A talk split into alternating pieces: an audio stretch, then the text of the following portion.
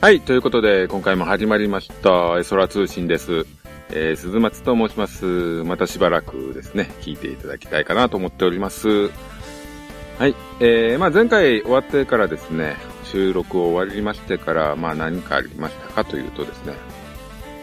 まあ今回あの、取り上げるんですけど、必殺仕事人2018。まあこちらの方がありましたので、前半はこちらの方を話そうかなと。で、後半本編なんですけども、えー、ずっとね、見たいって言っていました、スター・ウォーズ、最後のジェダイを、やっと見ることができましたので、まあ、こちらの方をね、後半の方は話そうかなと思っております。えー、では早速なんですけども、えー、必殺仕事人2018。まあ、こちら、えー、2016があってからなんで少し間は空いてますよね。えー、で、自分はこのテレビシリーズでやってた頃は見てなかったので、まあ少々ね、知識とかその辺足りないと思うんですけども、まあ今回見た、えー感想を率直にね、話できたらなと思いますね。はい。えー今回もレギュラーの5人ですね。必えー仕事人としてのレギュラーの5人。えー東山さん、少年隊東山、えー率いる5人組ですけども、まあ東山さんの渡辺小五郎、小五郎という役と、えー、時を松岡、え教授屋の領事。まあ、今回ね、坊主頭にヒゲというね、もうキャラがちょっと変わりすぎてるんですが、まあいいのかなっていうね、急に鉄タイプのルックスで現れるというですね、まあそういう役でしたね。で、まああの、若手として、知念さんが演じてる竜という。まあこの辺がね、まあちょっとあの、ブレブレタイプの悩んでるまあ、ただ、三つぐレベルではないなっていうね、若手なんですけども。まあ、それと、えー、ベテランとして、まあ、助けと仕事人みたいな感じで、えー、河原屋の陣八郎。こちら遠藤健一さんが、しっかり演じてられますね。あとはまあ、仕事を、えー、持ってくる、受け負ってくる役として、えー、花御殿の菊、涌井恵美さんと。まあね、この辺がね、まあ、いつものレギュラーですよね。で、まあ、新キャラクターですかね。えー、あ前回ね、仲間の同心が亡くなったんで、その代わりとして、えー、松尾悟さんですね。えー、まずは君が落ち着けて有名な松尾さんがですね、えー、住之江彦左衛門というね、同心の仲間役で新メンバーとして出てますね。まあ、割とね、えー、意味のあるセリフなんかもね、話してたんで、今後もね、生きてくるかなと思うキャラではありますね。で、今回の悪役のボス。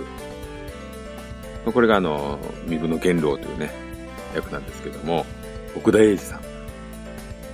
まあ、なかなかやっぱり深い役者さんなんでね、この辺のビッグネームが出るとね、いい感じの話になるかなと期待しますよね。で、その、まあ、手下というか、まあ、使えてる女性ですね。えー、スズランという役を黒木瞳さん。え、あと実行部隊のような形でいる若手として間宮祥太郎さんがジャクレンという役をやってましたね。まああとはまあね、もろもろいろいろおりましたが、まあ、この辺がメインのところですよね。ねまあどうなんですかね、今回のね、正直。まああのー、この2016とか2018とか、こう単発のね、スペシャルモンとしてね、こう、毎回の放送になってしまってる部分がありまして、そこでやっぱり、なんていうんですかね、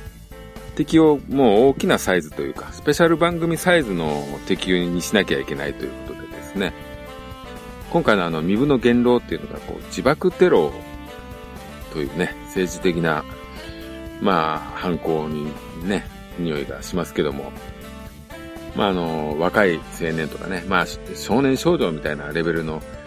ね、若者をですね、洗脳して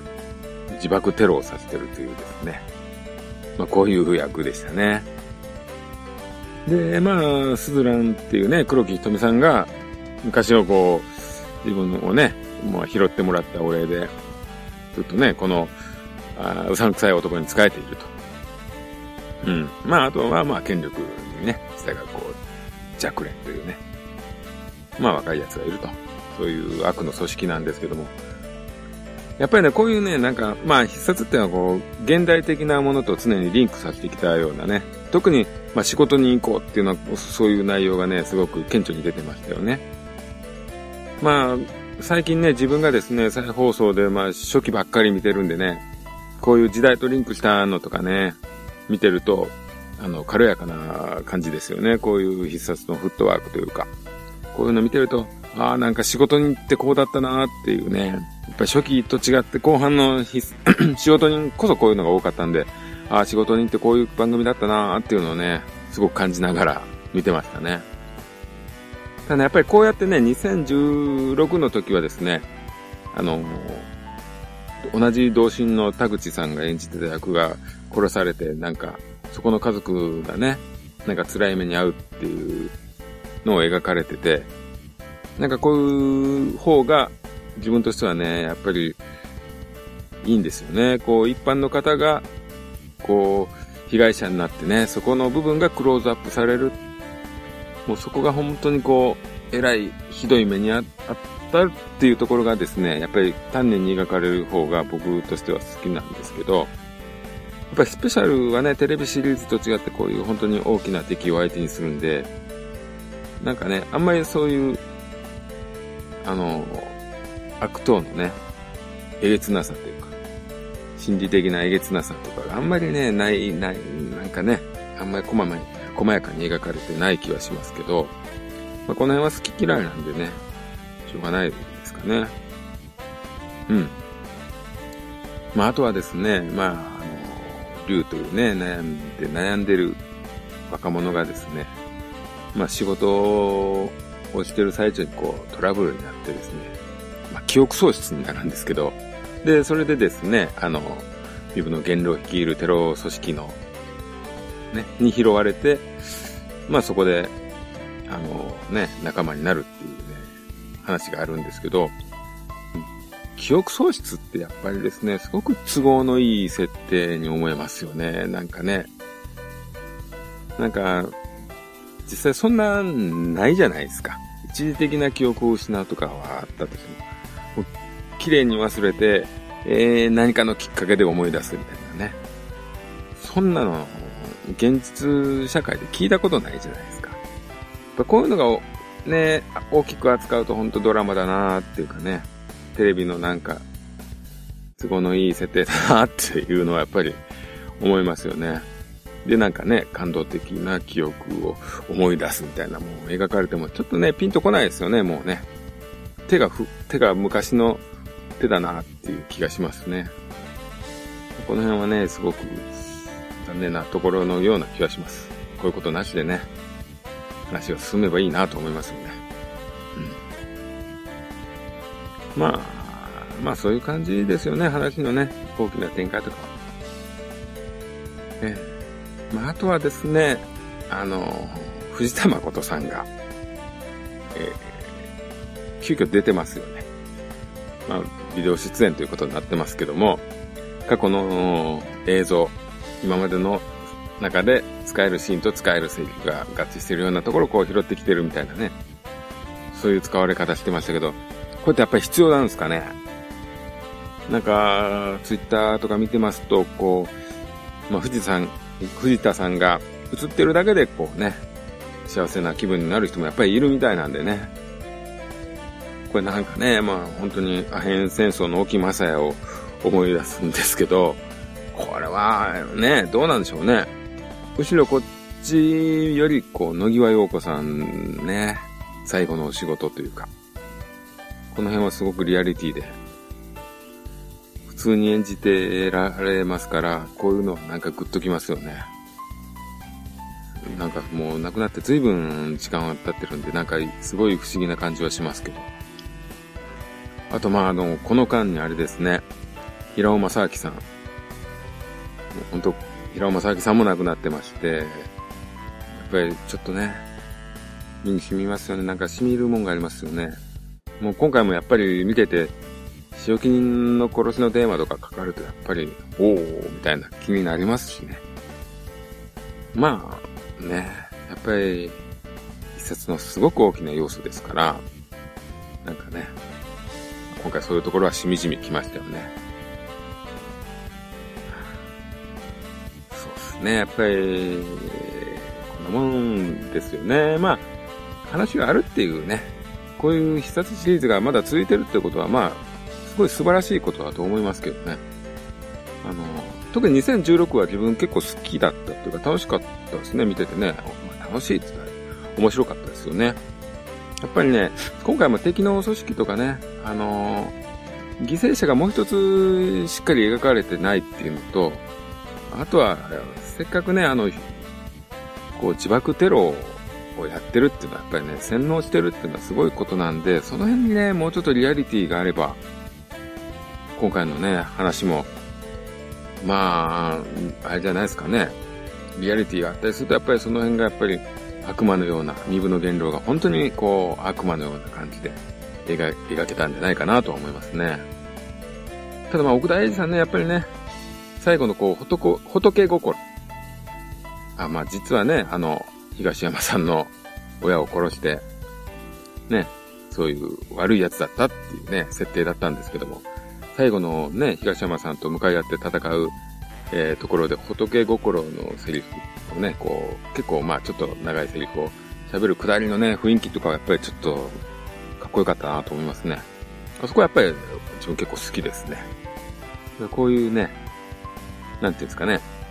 ただのものじゃなくて、こう、演技派というかね、個性派というか、そういう人を呼ぶっていうのはやっぱりすごく意味があるなと思いましたね。うん。まあ、続くっていうかね、まあ、テレビシリーズとかでね、復活すると今度はちゃんと見ると思いますんで、まあ、そういう感じになると自分としては嬉しいですけどね。はい、まあ、今後に、まあ、期待はしますということで。はい。じゃ今回必殺はこんな感じで。で、次は本編、スターウォーズに行きます。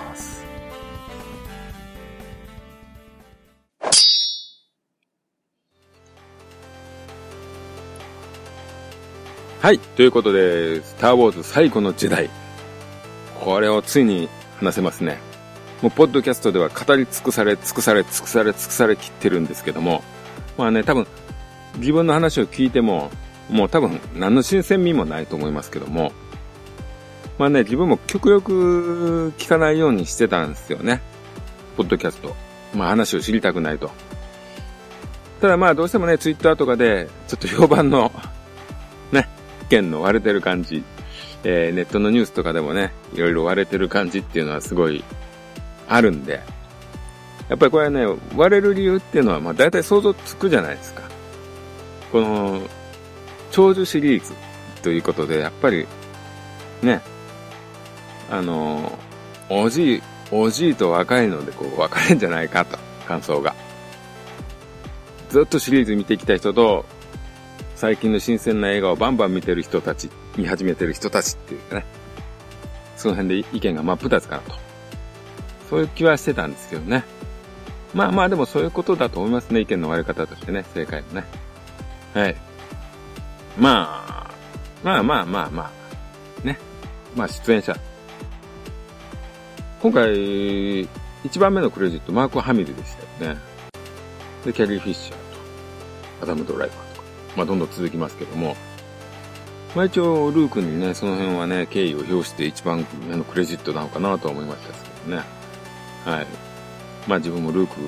本当にすごく期待してたんで、えー、もうあのね、エピソード7、7の終わり方したら、終わり方からしたら、もうそこはね、かなり期待させられましたよね。まあ、今回ね、結構やっぱり、まあ、正直もうネタバレ、100%ネタバレで話しますし、かなり、まあ、ディスルに近い、ディスルですかね、ところも多いと思います。なんでもう、嫌だな、もう先が見えてるなっていう人はもう、もう聞かない方が いいかなと思いますけども。はい。まあ、今回ね、あれ少ないですよね、ワイプ。スターウォーズ独特のワイプ。あの辺の少なさがまずね、あの、スターウォーズに対する敬意、演出の敬意、どのぐらい敬意を感じてんのかなっていうね、シリーズという伝統に自分が身を置くことにっていうね、そういうところもちょっと、あれですね、気になるところですよね。うん。まあ、はい。まあ本題的なことから言うと、まあ、先ほども言ったようにルークを楽しむと。ルークはどういうことかというと、あの血族ですよね。スカイウォーカーの血族。まあ、ダース・ベイダーから、ね、来てる血族ですよね。それと、まあ、ジェダイと。ジェダイの精神性を持ってるキャラクターと。うん。まあ、ジェダイというのは、まあ、なんていうんですかね、このホースとかね、まあちょっと話、それるようでそれてないと思うんですけども、まあガンダムの、ガンダムにおけるニュータイプと、まあ近いものがあって、やっぱこの辺ってね、あの、正解って誰が知ってんのってとこですよね。精神性とか、その能力に関して、誰が正解を出せるっていうね、その説明するときに。これってやっぱりですね、もう、これを説明っていうか自分の中でちゃんと持ってるのって、まあ、俺からが思うにルーカスだけなんですよね。えー、ニュータイプ、誰がわかんのだ富野さんだけかなって。ね、正解は知ってるのは。まあ、そういうところがあってですね、まあ、エピソード7を見た時からですね、まあ、うすうす、なんか、ジェダイを、なんか、なんかちょっと、まあ、バカに、バカにしてんのかな？っていうかね、軽く感じてませんか？っていうね、描き方に見えたんですね。あの、まあ、敵とはいえですよ。敵とはいえ、カイロレンとね、あの、レイが戦ってですよ、パート7で。あれ、あれで、あれサクッとね、サクッとという、まあ言わないですよ。まあまあまあ、修行をね、ある程度した人間がね、パポットでにですよ。っていうのがあったじゃないですか。あの時点で、ちょっとおかしくないですか？っていうのを思ってたんですけど、あの、まあ、そもそもあの、エピソード4も、素人が結構うまくいきすぎるっていう話ではあったのはあったんですけども、まあそれを謎、なんか、こう、なんていうかね、焼き直し感のある、まあエピソード4を焼き直した感のあるエピソード7ではあったんですけど、まあうまくいくにしてもなんかね、その、なんか違うなーって思いながら見てて、で、今回ですけど、やっぱりですね、やっぱりルークがですね、もうひどいですよね、描き方がね。あんなになんかもう、ダメダメになって出てくると思わないじゃないですか。ていうか、普通に考えてですよ、すごい、まあ修行もしてですよ。まあもちろん、元々の才能があって、えー、修行をして、すごい戦いを経験して、その後も、まあ、ヒーローと称えられて何年、何十年と生きて、で、その結果、あの、ああの、ベンソローえー、ね、カイロ連をうまくできなかったということで、あんなに落ちぶれますかね。あんなにひどい、あんなにひどい、あの、なりますかね。あの、しっかりちゃんと戦って生きてきた人間があんなに落ちぶれますかね。人間ってそんな脆いですかねっていうね、ちょっとね、もうね、あのキャラ設定がね、ちょっとね、もう、ダサくないっすか？っていうね。人間の、やっぱりね、生きてる年数とかを馬鹿にしてませんか？っていうね。安い話になっちゃってるなっていうね。あの設定がまずおかしい。うん。というのがありますよね。ええいやまあまあね、特にジェダイっていうのはですね、すごくまあ、東洋の神秘的なところがありますよね。もっとこう、崇高的にこうね、もっと描かれていいかなと。まあそこはもう本当にね、ああいう新しい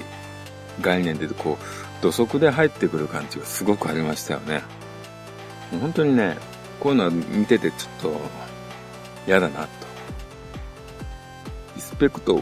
ですよね。やっぱりこの辺をね、基本的に、もしシリーズに入ってくるならば、これやっぱり厳しいとこではありますね。ええで、あともう、もう一つ問題としてスカイウォーカー家の血族っ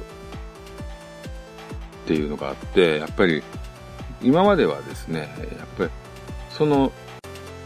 ジェダイの能力というか、コースとかを持ってるのっていうのはすごいこう、血族つながりがなんとなくあったっていうのがありますよね。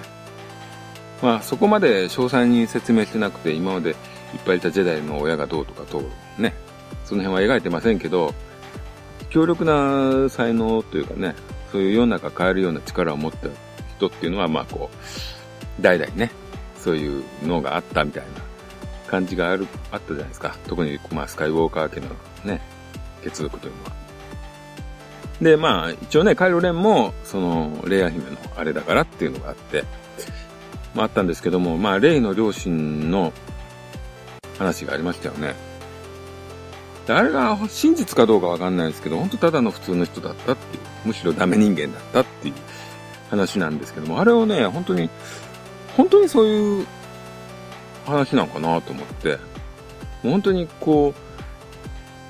今までこう崇高に描いてたもの全部こう潰しましたよね。なんか、そうしちゃうんだったら、もう、これ、ターウォーズじゃなくていいなっていう感じがしますよね。あの、ここまでやる前のことをなかったことにしたいんであれば、もうスターウォーズじゃなく作ってみたらっていう、あの、まあ、あの、ガンダムで言うと宇宙世紀以外は作るなとかちょっとね、思う人もいると思うんですよ。まあ、俺も若干そうなんですけど、あの、いや、だったらもうガンダムでなくていいじゃないって、ね、ちょっともう勝負しろよと、って思いますよね。まあまあまあ、いろんな大人の事情があるんでしょうけど、まあ今回のスターウォーズに関しては特にね、やっぱり、スターウォーズ名乗るんだったらそこちゃんとね、その辺の設定は活かしといた方が、まあね、いいかなと思うんですけど、この無駄な壊し方っていう気がしますよね。うん。ね、なんかね、うん。まあ、この辺にしておきましょうか。この辺のくだりは。まあ、あと、レア姫もね、なんか、すごかったですよね。こう、まあ、今後ね、レア姫が一番どうなるか、ちょっとね、レア姫でも最初はあれですよね、爆撃受けて宇宙空間出ましたよね。宇宙空間出て、うおーってこう戻ってきましたよね。もうね、宇宙空間出て大丈夫な人間はね、あの、枝島平八以来ですよね、僕ね、見るの。わしは青徳塾塾長の枝島平八以来ですね、宇宙空間から帰ってきた人は。もうね、その辺でちょっとね、うわ、うわーって思ったんですけどね。あの、ひょっとして、亡くなったから途中休憩入れるというか、そういうことしないとダメだったの？みたいなふうにちょっと思ったんですけど、まあそうじゃないっぽいですけどね、話を見るとね。えー、で、でですね、はい。えー、今回ゲストキャラに近いようなね、新キャラがいましたね。あの、まあ、ローラ・ダーンさんと、ベンチオ・デルトロさんが出てましたね。まあ、どっちもね、いろいろ、まあ、この辺も意見あるみたいですけどね、割れてるというか。まあ、どっちのキャラもよくわからない、話に、中において。あのー、まあ、まずローラ・ダーンさんのね、あの、ホルドと言って、まあ、あの、レア姫がね、ちょっとね、あの、その、さっき宇宙空間に投げ出されて、えー、ダメになってる間に代わりに、まあ、ちょっと指揮を取るというやつでね、出て、まあ、あの、あいつですね、ポー・ダメロン、ちょっと意見のぶつかる司令官的な役で出てましたけど、ね。まあなかなかね、やっぱりね、見栄えがいいですよね、ローラ・ダンさんも。背も高いし、顔もキリッとしてね。まあだから、役はね、本当にいい、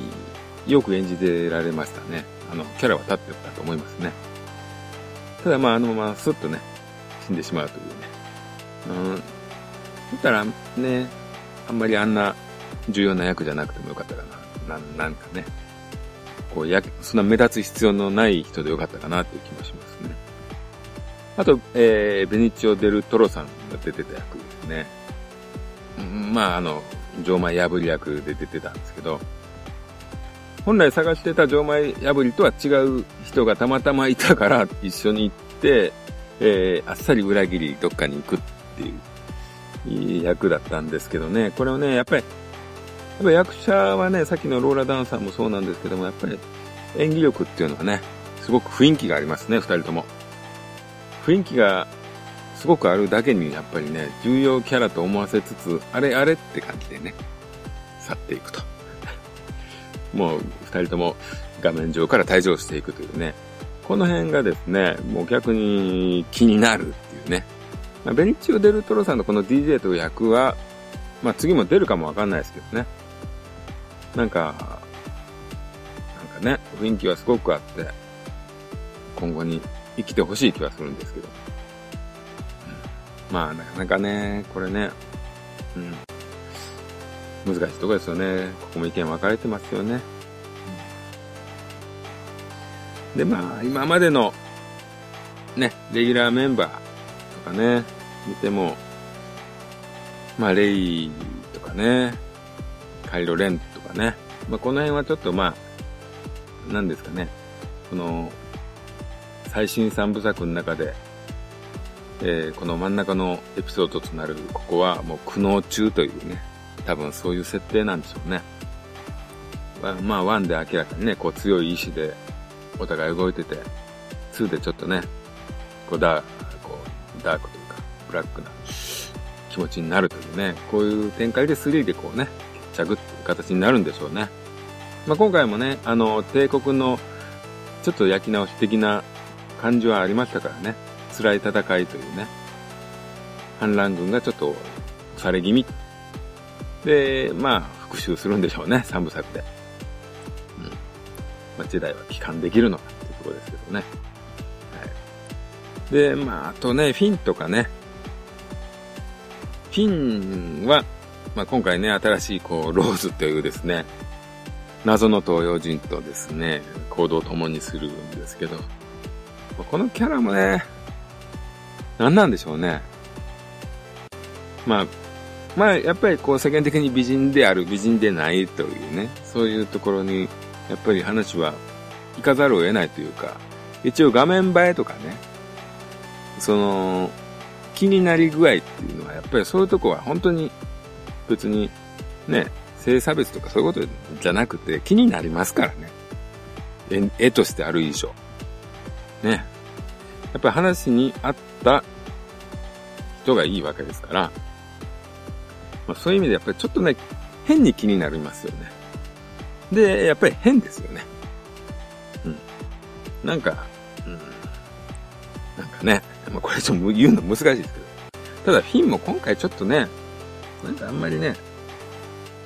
なん、なん、何にもしてないじゃないですけど、フィンって結局使えない役なのかなっていうね。うん。こう、そういう、ね、コースで生きてる人間でもないですから、なんかもう一つね、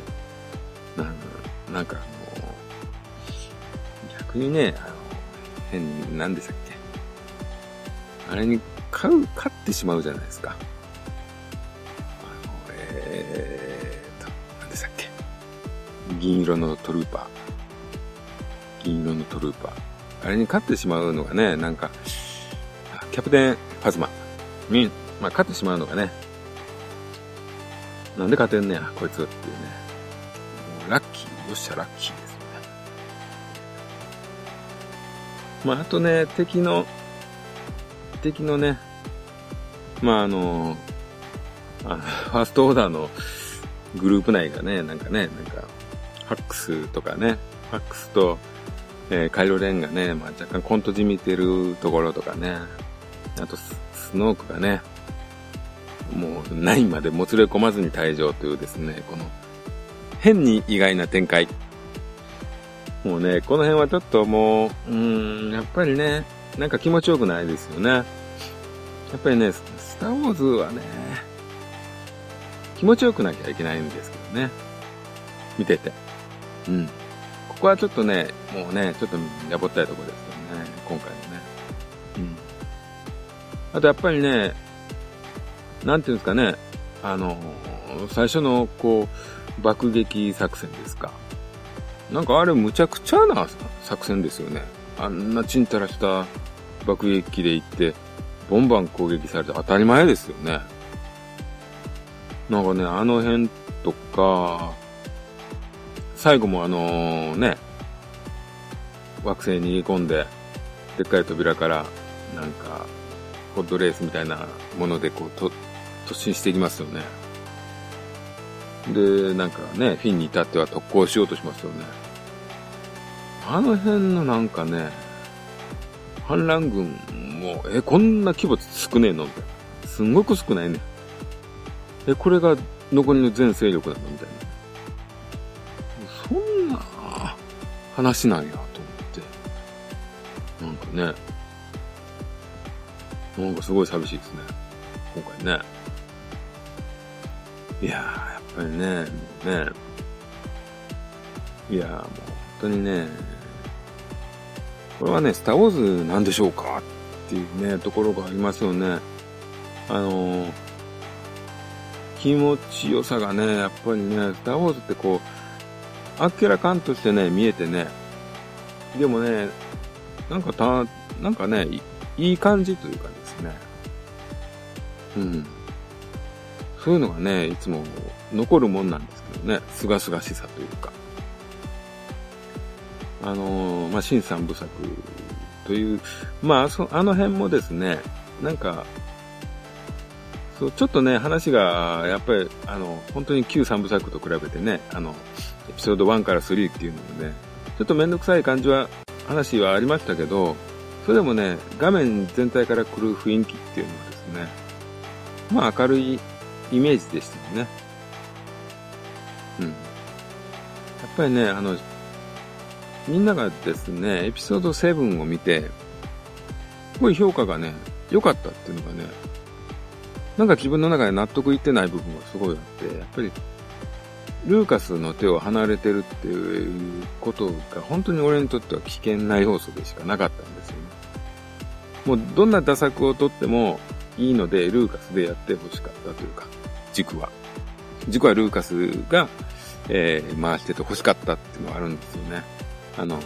っぱり納得のね、気持ちの納得の問題でしかないんでしょうけど、うん。こはね、やっぱりね、気になりましたね。うん。やっぱりね、時代の下りはね、やっぱ本当に寂しいもんがありました。うん。と言いつつですよ。まあ、と言いつつ何は見るでしょうね。うん。まあ見るでしょうね。怖いですけど。うん。